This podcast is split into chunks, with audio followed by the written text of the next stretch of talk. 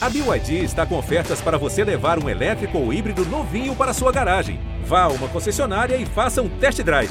BYD, construa seus sonhos. Muito bom dia, muito boa tarde, muito boa noite. Está começando mais uma edição do GE Atlético. Toda semana a gente está aqui para falar do Clube Atlético Mineiro. O Galo perdeu para o Vasco por 3 a 2 pela Série A. O Atlético segue na luta pelo título. Mas o Sampaoli disse que o Atlético merecia duas vitórias fora de casa, contra o Grêmio e contra o Vasco. O Atlético conseguiu um ponto. Sampaoli está certo, está errado, está parcialmente correto. O Lucha foi mais competente que o Sampaoli no jogo lá em São Januário. O resultado contra o Vasco foi inesperado. E quem não está rendendo, quem não está bombando nesse time do Atlético? Eu sou Rogério Correia, estou aqui para fazer as perguntas para o Bob Faria, para o Henrique Fernandes e para o Jaime Júnior. Jaime, vamos começar com sim ou não. Você viu o jogo, né? Entre Vasco e Atlético. Assistiu, né? Claro, claro, acompanhei.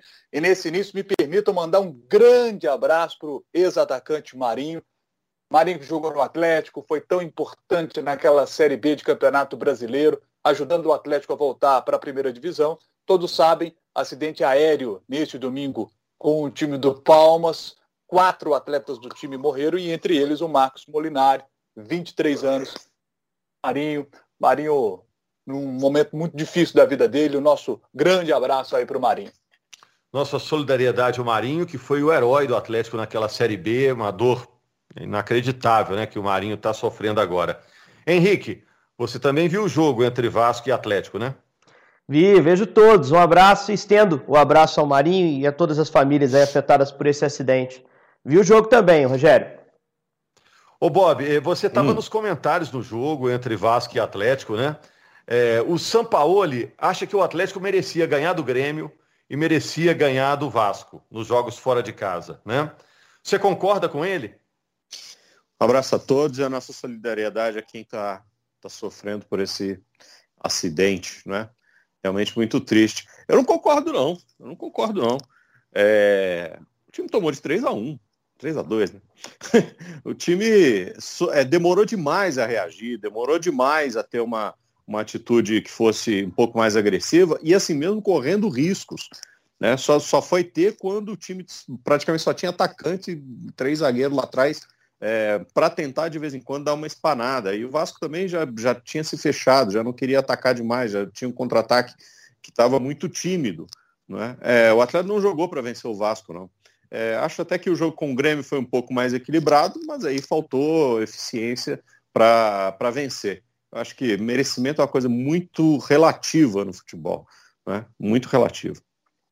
Henrique, o São Paulo lamentou o Atlético ter conquistado apenas um ponto dos seis que disputou fora. Dava para conquistar quantos, na sua opinião? Acho que teve muito perto de conquistar três contra o Grêmio, né? Que seriam três inesperados. Eu acho que o um ponto conquistado em Porto Alegre ficou de bom tamanho pelo contexto do campeonato, a gente falou sobre isso.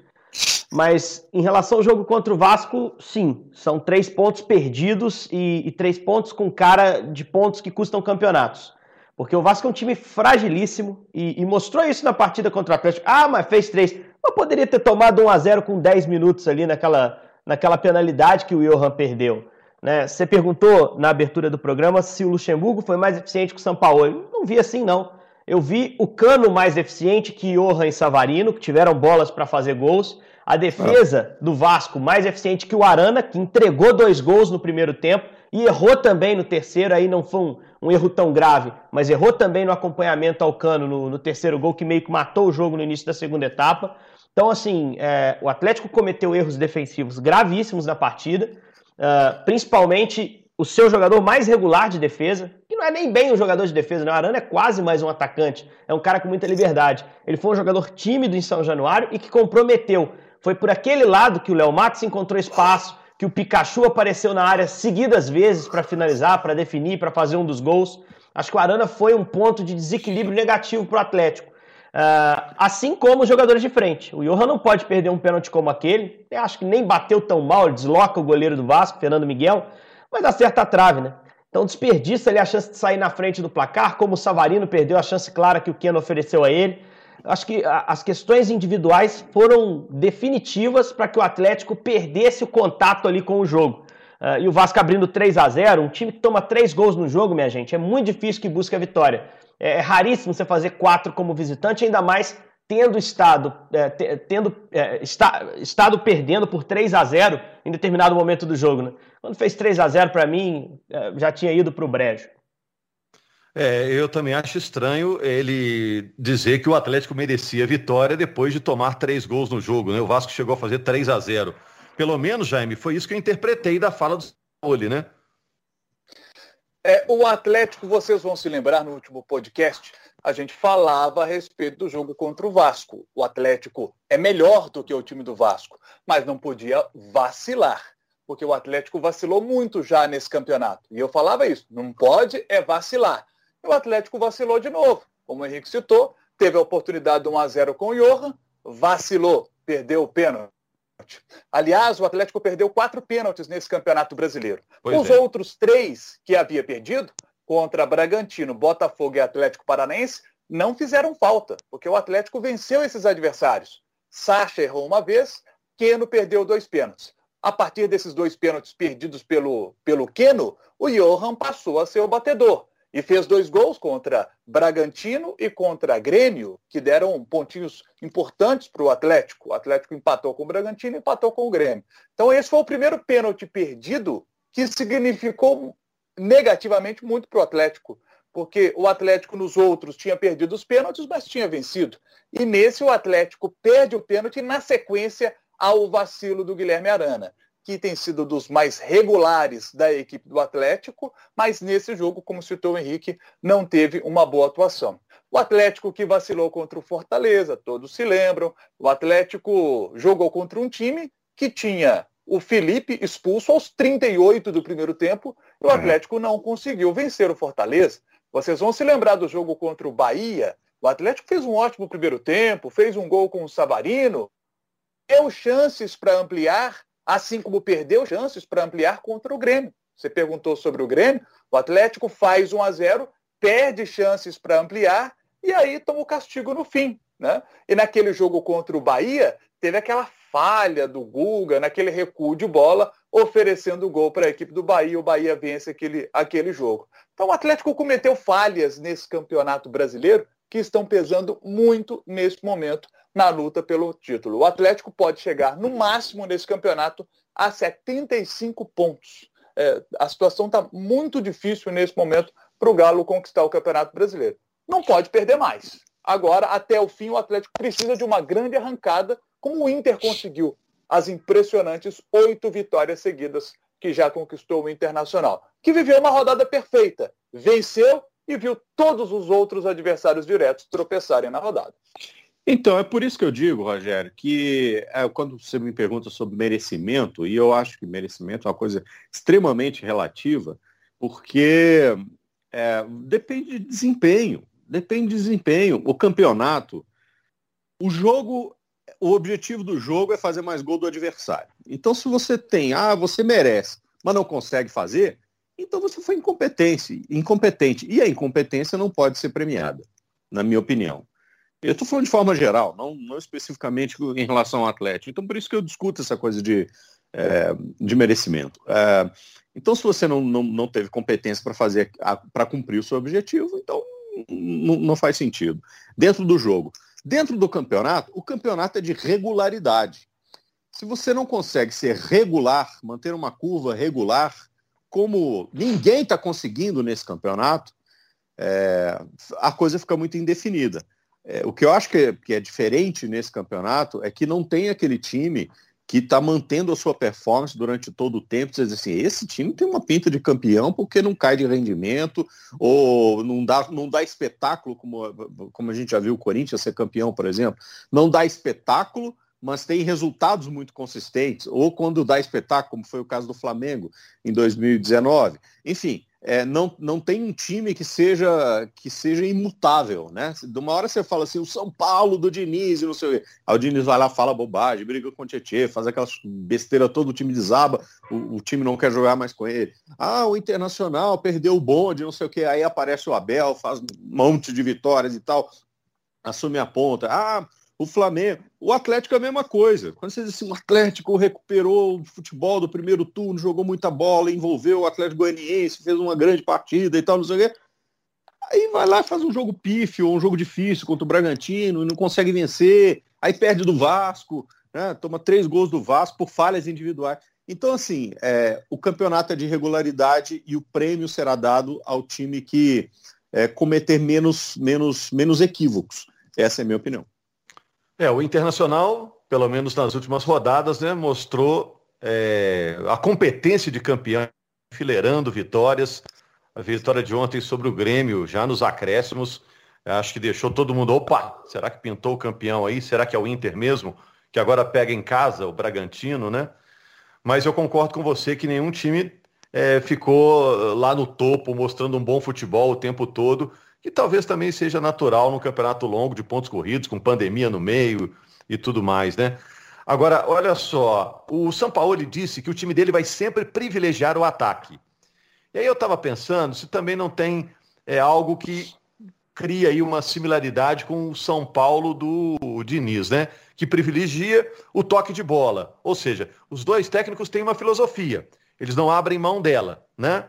E se tiver que, de vez em quando, sofrer uma derrota, essa filosofia, faz parte, né? É o, o, caso do São Paulo. Se de repente vai sobrar num toque de bola lá na frente da área um atacante na frente do próprio goleiro do São Paulo, paciência. Durante o campeonato compensou o toque de bola. Acho que o São Paulo ele pensa a mesma coisa, né, Henrique? Em relação ao ataque. Vai jogar o time pro ataque. De vez em quando vai acontecer um, um desastre, né? Mas o time vai jogar no ataque o tempo todo, né?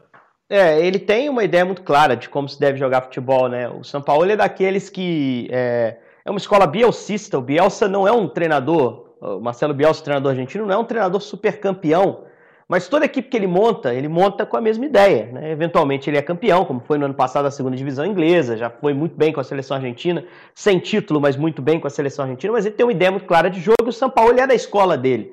Bebeu dessa água, né? dessa fonte. Então, é, é é uma maneira de, de, entender o futebol, vai além de resultado. Né? É, ele coloca. Henrique, pois não. Mas eu acho que aí até se pensa no resultado. Ele pensa assim, ó, tem um risco, mas olhando a média do campeonato, o campeonato como um todo, vale a pena o risco, entendeu? Eu acho é, que ele não, não, sim, assim, sim, né? não, ninguém, ninguém joga para não obter resultado, né, Rogério? Eu só digo assim, ele não, ele prefere manter a ideia dele de jogo uh, e aquilo que ele acredita do que abrir mão dela, mudar, ser mais pragmático, ser defensivista, né? que não é o estilo dele, uh, ah, para obter resultado por si só. Né? Não estou dizendo que isso é certo ou errado, eu até tendo a achar que em alguns momentos você tem que mudar a sua estratégia, a sua maneira de jogar o jogo, para que você Também possa obter resultado eventualmente. Mas eu acho que nem foi esse o grande problema do Atlético, acho que passou muito por problemas individuais né? quer seja no jogo de Porto Alegre, no aproveitamento dos contra-ataques, e em São Januário, houve erros individuais que comprometeram o resultado. Do ponto de vista de domínio do jogo, o Atlético teve. A filosofia de São Paulo foi colocada em prática, rendeu um pênalti aos 10 minutos, rendeu uma chance clara de Savarino dentro da área que ele perdeu. O que ele não contava era com a canelada do Arana, pô. O Arana não é daquilo. Ele deu uma canelada na bola, ele vendeu a defesa inteira, depois ele errou a parede ali sobre o Léo Matos. E o Cano é um cara que não perdoa. É? Talvez seja o único cara realmente perigoso do Vasco hoje. O Atlético tomou dois para ele né? Porque ofereceu a ele a oportunidade de gol. No segundo gol, um erro do Arana distanciando do Léo Matos, dando todo espaço para o lateral direito. Vai lá, cruza na minha área aí, fica à vontade. Gabriel erra na, na cobertura sobre o Pikachu, tem uma dose de sorte, porque o Pikachu erra na primeira finalização. Então, assim, é, a questão individual para mim é que pegou, não é nem a ideia de jogo do Sampaoli. O que ele, essa frase é importante da entrevista coletiva dele, mas o contexto dela é o seguinte: pergunta para ele sobre a chance de título. Ele falou assim: olha, se a gente vai ser campeão, não sei, vamos ver lá no final do campeonato. Mas eu prometo um time ofensivo, um time lutando por todos os resultados. Eu acho que isso rendeu em outros jogos frutos. É, positivamente, o time, o time conseguiu com essa filosofia resultados. Mas em outros momentos também é, houve problemas, faltou preservação de resultado numa série de jogos que o Atlético acabou deixando escapar pontos importantes no campeonato. Rogério, eu, eu é ter uma filosofia ter um desenho de jogo, uma ideia, uma ideia identificável, é, é um mérito, é um mérito muito grande. Né? É, quando a gente diz assim, ah, o, treinador que é muito genérico, é, geralmente é o, é o, cara que chega no meio da temporada, ele vai trabalhar com a, o elenco que tem, ele vai tentar ajeitar aquilo que está ali, né? a forma do time jogar, baseado no que ele tem à sua disposição, o contexto onde ele está inserido tudo mais, é, é uma coisa. É, agora, quando é um treinador que diz assim, ó, esse cara joga assim, ele tem essa filosofia, ele tem, ele tem esse trabalho, tudo isso é um grande mérito, é um grande mérito. Agora, é, numa competição, competição desportiva, é, é importante obter resultados. É, é importante você ter esse mérito. E às vezes é, você tem que adaptar a sua estratégia.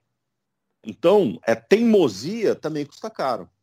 Estou dizendo aqui que o atleta não vai ganhar, nada disso. Acho que está na briga como, como os que estão lá em cima, que estão na briga. Mas, às vezes, estrategicamente, é você dar um passo atrás para depois dar dois passos à frente, também é sinal de inteligência, também é sinal de competência, também é sinal é, de, de, de conhecer o cenário onde você está onde você tá jogando essa competição. Ô, Jaime, quem, que não está quem não tá rendendo aqui, nesse time, Jaime? É, antes de responder a sua pergunta, Rogério, para ilustrar o que vocês estão dizendo, o Atlético já tomou 41 gols no Campeonato Brasileiro. O Flamengo do que era muito ofensivo, uma proposta de jogo ofensivo, assim como quer o Sampaoli, aquele Flamengo tomou 37 gols em todo o Campeonato Brasileiro. Repito, o Atlético já tomou 41. De 2006 para cá, só o Flamengo de 2009 que foi campeão com mais de 40 gols sofridos. Foram 44 é. gols sofridos. Os é, demais embora... sofreram menos de 40. Embora o Grêmio tenha tomado 27, né, Jaime, nesse campeonato, 27, enquanto o Atlético tomou 41 e o Grêmio é o sexto, né? Tá abaixo do Atlético. É. O, o, problema do Grêmio é que é um time que empata muito. Está entre os times que mais empataram no campeonato. Então o Grêmio empata demais. O time que empata demais não anda na tabela. E outro problema do Atlético nesse campeonato brasileiro é um problema que se repetiu em 12 e em 15 times com dificuldade de conquistar resultados fora de casa. O Atlético é só o 11º melhor mandante. Só 18 pontos conquistados fora de casa, com 5 vitórias, 3 empates e 8 derrotas. 37,5% de aproveitamento fora de casa. É um aproveitamento muito baixo. Se a gente uhum. comparar com o Inter, o Inter é o terceiro melhor mandante com 25 pontos fora de casa. 7 a mais do que o Atlético. Né? E um ano bom para ser bom visitante, né? Porque não tem torcida adversária. É um ano para pontuar fora de casa, né? Com certeza. E se a gente comparar com o Atlético de 12, que foi vice-campeão, aquele time com o Ronaldinho Gaúcho, aquele time teve 43,8% de aproveitamento fora de casa. Um aproveitamento que não foi bom fora de casa, mas foi ainda melhor do que o time deste ano. O time de 2015 do Levir, fora de casa, desses que eu estou comparando foi o que teve melhor aproveitamento fora de casa, com 49% de aproveitamento, mas que também não foi suficiente numa comparação com o que o Corinthians fez fora de casa para ser campeão brasileiro, acabou ficando com o vice. Então, ser um bom visitante é fundamental, porque como mandante o Atlético vai muito bem. O Atlético é o segundo melhor mandante do campeonato hoje, com 36 pontos somados. Ainda está na briga pelo que faz em casa. Tem 80% de aproveitamento em casa. O Inter, que é o melhor mandante, tem 37 pontos, um pontinho a mais do que o Atlético. E em 16 jogos. O Atlético são 36 pontos em 15 jogos. Nesta terça joga contra o Santos. Se vence, vai a 39 e volta a ser o melhor mandante do campeonato. Então você vê que o Atlético faz como mandante campanha de campeão, mas como visitante não repete bons números. E por isso há o desequilíbrio. Por isso o Internacional está tão à frente do Atlético. E sobre então... o que então- você me perguntou é, sobre quem está devendo, para mim é o Vargas. O Vargas está devendo. O Vargas não está conseguindo ser o goleador que se esperava dele. A gente já falou a respeito Nunca disso foi. aqui. Ah, mas o Vargas não é o goleador. Tudo bem. Mas o Sacha era o titular do Atlético. E aí o Sacha perde a posição quando o Vargas chega, porque exatamente o Sacha não estava fazendo gol. O Vargas veio com essa esperança de que o Vargas pudesse fazer os gols, apesar de sabermos todos que ele, na sua carreira, nunca foi lá um grande goleador, com exceção lá da seleção chilena, que ele fazia gols, e da campanha é, é da Copa Sul-Americana. Né? Na Copa Sul-Americana ele chegou a ser, ele chegou a ser artilheiro. É, mas mas no, nos outros times ele nunca foi assim, um grande artilheiro, no Grêmio, por exemplo, não foi. Então, para mim, quem está devendo mais é o Vargas, porque tem jogo, por exemplo, nos jogos em casa, ele consegue até fazer aquele papel de abrir espaço para que outros atletas entrem na área para poder fazer os gols. Mas nesse jogo contra o Vasco, por exemplo, ele não conseguiu fazer isso. Então, para mim, foi uma figura apagada. Nem fez gol, nem abriu espaço para o, o engraçado, Jair, o engraçado é que a última vitória fora de casa, eu concordo contigo, acho que o Vargas não está bem, mas a última vitória fora de casa foi com o gol dele. Talvez o melhor jogo dele com a camisa do Atlético foi aquele jogo contra o Atlético Paranaense, né? Isso é só reforça o que você está dizendo. Quando o Vargas vai bem, o time tende a ter uma chance maior de, de conquistar um resultado, né? Isso reforça o que eu estava dizendo, que a marca do Atlético, apesar de ter uma, um conceito muito de, bem definido, é irregularidade. Consegue fazer jogos espetaculares, como a gente já viu dentro do campeonato, da, da show mesmo, né, a ponto de dizer, nossa, ninguém vai segurar esse time, é, e consegue ter jogos muito ruins, seja por desempenho individual, seja por erro do treinador, várias vezes durante a temporada ele errou, ele errou na escalação, ele errou no sistema tático, ele, enfim, é, e outras vezes ele acertou profundamente, então isso marca a irregularidade. E no campeonato de regularidade, é, fica muito difícil bater campeão lá na frente com, com, com essa marca.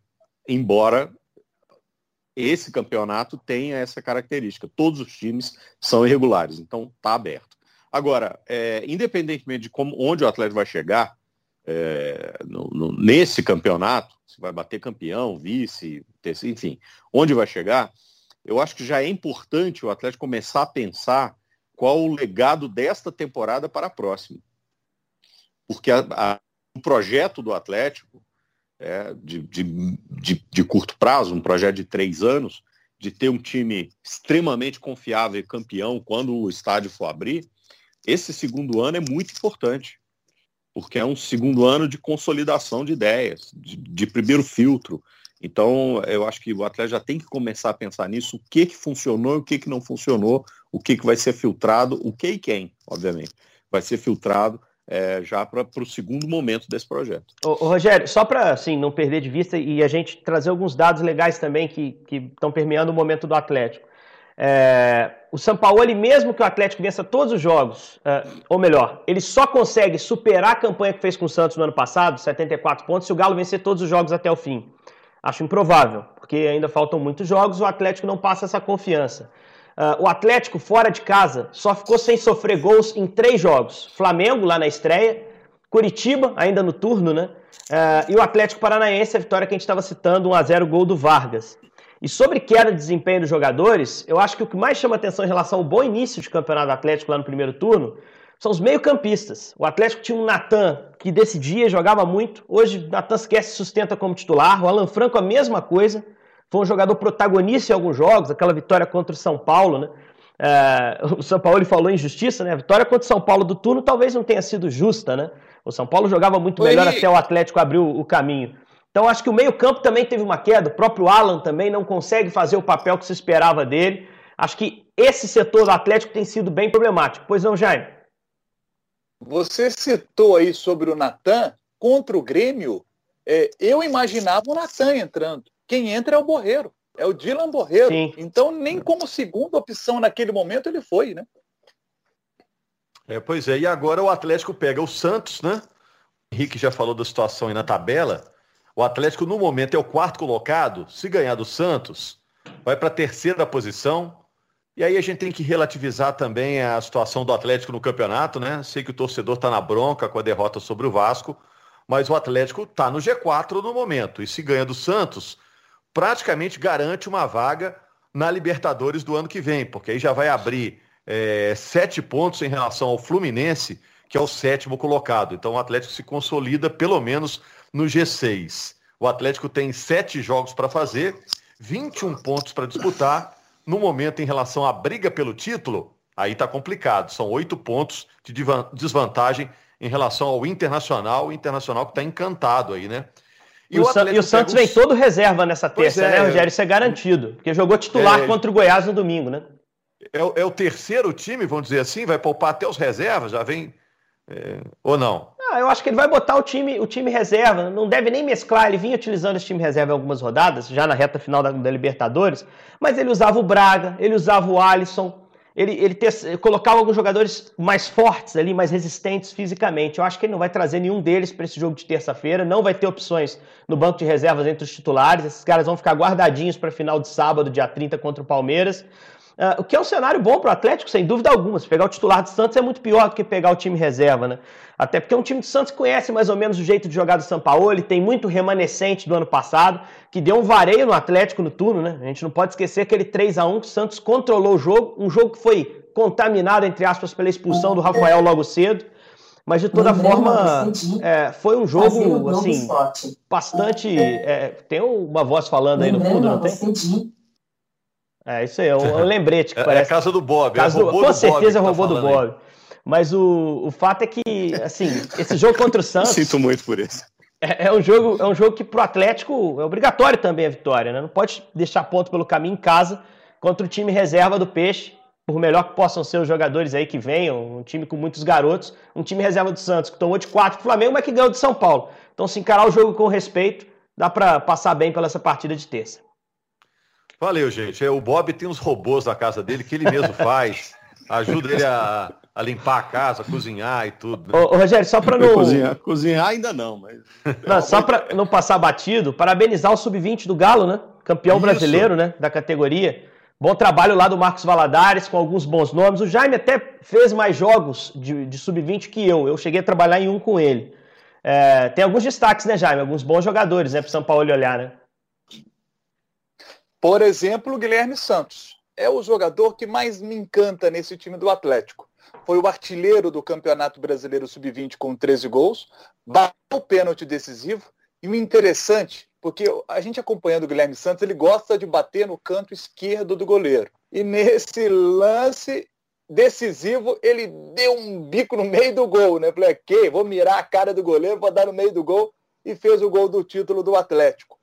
Atlético que foi o melhor time da primeira fase, eliminou o Palmeiras, eliminou o Corinthians nas quartas, depois Corinthians e ganhou do Atlético Paranaense na grande decisão. O goleiro Gabriel jogou as partidas finais, é, falhou inclusive no tempo normal e se redimiu pegando um pênalti importantíssimo é, na disputa por pênaltis. Ele homenageou no final da, da transmissão do Sport TV o goleiro Jean, teve uma fratura no primeiro jogo da semifinal, era o titular, ele assumiu essa condição de titular e foi fundamental aí para o Atlético conquistar o título, pegando um pênalti na decisão das penalidades máximas. 13 vitórias, 8 empates, 4 derrotas, 41 gols marcados, 24 gols sofridos. Que esses jovens tenham oportunidade nessa temporada com o São Paulo. É uma temporada com o Atlético provavelmente né, disputando Libertadores da América, com um calendário mais cheio, e essa garotada tem que ter a sua oportunidade. Que a torcida tenha paciência com esses atletas. E um detalhe, o Atlético, por ser o campeão brasileiro, vai jogar agora a Supercopa do Brasil contra o Vasco, que é o campeão da Copa do Brasil Sub-20. Então teremos um Atlético e Vasco nessa disputa aí da, da Supercopa. Boa sorte aí pro, pro Galinho, que mais um caneco. E aí eu pergunto, Júnior Chávari, Júnior Chávari, que é o coordenador aí das categorias de base do Atlético, com esse título, segue no Atlético? Essa é a grande pergunta que fica nesse momento. Eu não acho legal essa coisa de esperar para ver se o. Já pensou? É, é, o título que define a situação do Júnior Chávari? Né? Seria, no caso ali, um erro de cobrança do, do, do, de um jogador do Galinho ali que definiria é, essa permanência ou não do Júnior Chávari? Eu, eu acho que já poderia ter sido é. feita essa, essa definição, né? Mas eu acho que o Atlético preferiu não, não, não tomar uma decisão agora para não atrapalhar a campanha da garotada, né? Agora, com o Galinho campeão, fica essa pergunta, né? Vai ficar ou não vai o Júnior Chabre? Eu é. acho que deveria ficar.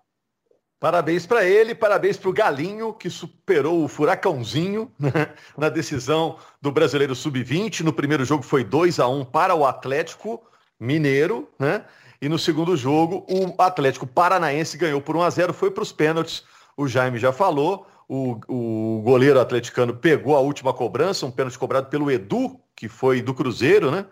E depois o Guilherme converteu e deu o título ao Galinho, que é campeão brasileiro sub-20. Importante conquista para o Atlético é, continuar confiante no seu futuro, tem estádio pela frente, ano que vem já deve ter estádio, então o Atlético tem motivo para estar tá otimista. Próxima temporada deve ter Libertadores para o Galo, né? Então o futuro é, é, alvissareiro, né? Já que não surgiu uma palavra mais que moderna beleza, aqui na hora, né? É. Valeu. E mais uma vez, gente, nossa solidariedade à família do Marinho, herói do Atlético na conquista da Série B em 2006, foi o artilheiro do time, foi o principal nome do time naquela conquista. Ele perdeu o filho dele é, nesse acidente de avião que vitimou os jogadores do Palmas, o presidente do Palmas, o piloto, né? Nossa solidariedade à família de todos eles. Grande abraço, a gente está de volta em breve com mais uma edição do GE Atlético.